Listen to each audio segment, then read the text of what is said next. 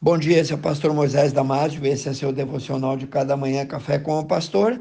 Hoje falando sobre o tema Por que Deus nos faz esperar? Por que será que temos tantas redes de fast food? Por que comida de micro-ondas é tão popular? É porque não gostamos de esperar, simples assim. Se você quer uma refeição rápida, pode ir a um drive-thru do Burger King ou do McDonald's. McDonald's, por exemplo, vai lá e compra um Big Mac ou um McLanche feliz. No entanto, se quer um banquete, sabe que terá que esperar um pouco mais. Grandes refeições não são preparadas de uma hora para outra, não importa o que digam os comerciais de TV. Ah, ah, nunca vi ninguém colocando comida no micro-ondas porque achasse que ela ficaria mais saborosa do que se preparada no forno ou em uma panela de barro. Usamos o micro-ondas quando queremos comer logo, mas usamos o forno quando queremos comer bem. Os planos e as promessas de Deus não é um miojo feito ali às pressas não é uma comida de micro-ondas. Quase sempre você pode esperar que Deus o fará aguardar, porque Ele tem o que é melhor para ti e para mim. Ao estudar a vida de Davi, por exemplo, descobrimos que ele passou grande parte dela esperando. Ele teve que esperar mais ou menos 15 anos, desde que foi ungido por Samuel até se tornar rei de Judá teve de esperar mais outros sete anos para ser ungido rei sobre Israel. Isso significa que ele esperou mais ou menos 20 anos para ser rei de todo o reino. E eu te pergunto, valeu a pena ele esperar ou não? Em toda a Bíblia, vemos Deus prometendo coisas que os homens precisam esperar para receber. Primeiro, Deus prometeu um filho a Abraão e Sarai, mas eles tiveram que esperar 25 anos para tê-los. Dois, Deus prometeu a Noé que haveria um dilúvio, e isso demorou mais ou menos 120 anos para acontecer. Três, Deus fez Jacó esperar durante sete anos para ter a esposa que ele queria. Quatro, José teve que esperar um tempo longo e considerável para ver os seus filhos e a sua família e não conseguiu voltar em vida para sua terra, senão depois da sua morte, quando seus ossos foram carregados para a terra prometida. 5. Os israelitas tiveram que esperar 430 anos no Egito antes de voltarem também para a terra prometida. 6. Durante mais de dois mil anos, os crentes têm esperado a volta de nosso Senhor e Salvador Jesus Cristo e a vinda do seu reino.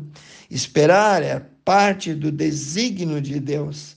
A espera não é um acidente, é um propósito.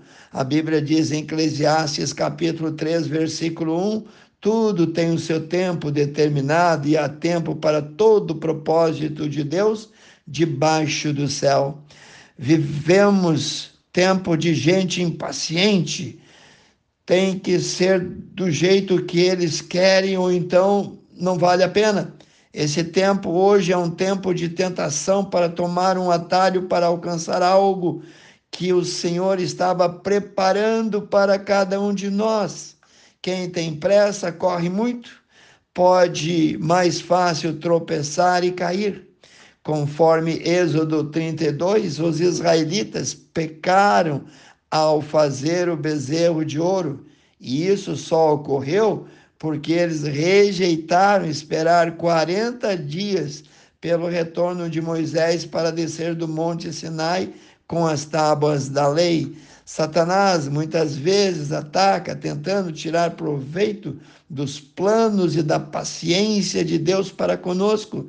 Satanás tenta tranquilizar a mente do incrédulo, mostrando que a demora de Deus é uma prova de que Deus não sabe nada, não conhece ou não se importa quando nós pecamos. É uma estratégia do inimigo. O apóstolo Pedro usou também a essa geração de hoje, dizendo que virão para nós escarnecedores, com seus escárnios, andando segundo as próprias paixões e dizendo ao povão assim: onde está a promessa que Jesus fez da sua vinda? Porque desde que as gerações passadas dormiram, todos nós, ou todas as coisas, permanecem como desde o princípio da criação. Ele diz isso porque ele é maligno. Ele quer comprometer os planos de Deus para nós. Não caia nessa. Ore e espere, confie em Deus. Leia melhor 2 Pedro 3, 1 a 4. Satanás age promovendo desconfiança em Deus. Ele nos leva a desobedecer a Deus e a seguir a nossa própria cabeça, a fazer do nosso jeito para obter aquilo que desejamos. Não seja tolo, não seja afobado. Deus tem guardado o melhor para os seus. No Salmos 27, 14, nós lemos: Espera no Senhor, anima-te, e Ele, o Senhor, fortalecerá o teu coração. Espera, pois, no Senhor. 1 Coríntios 2,9. Mas, como está escrito, as coisas que o olho não viu e o ouvido não ouviu e não subiram ao coração do homem são as coisas que Deus preparou para os que o amam. Vamos orar, precioso Deus. Tu és um Deus, Senhor, que ensina nós a esperar, porque o Senhor tem o melhor para nós.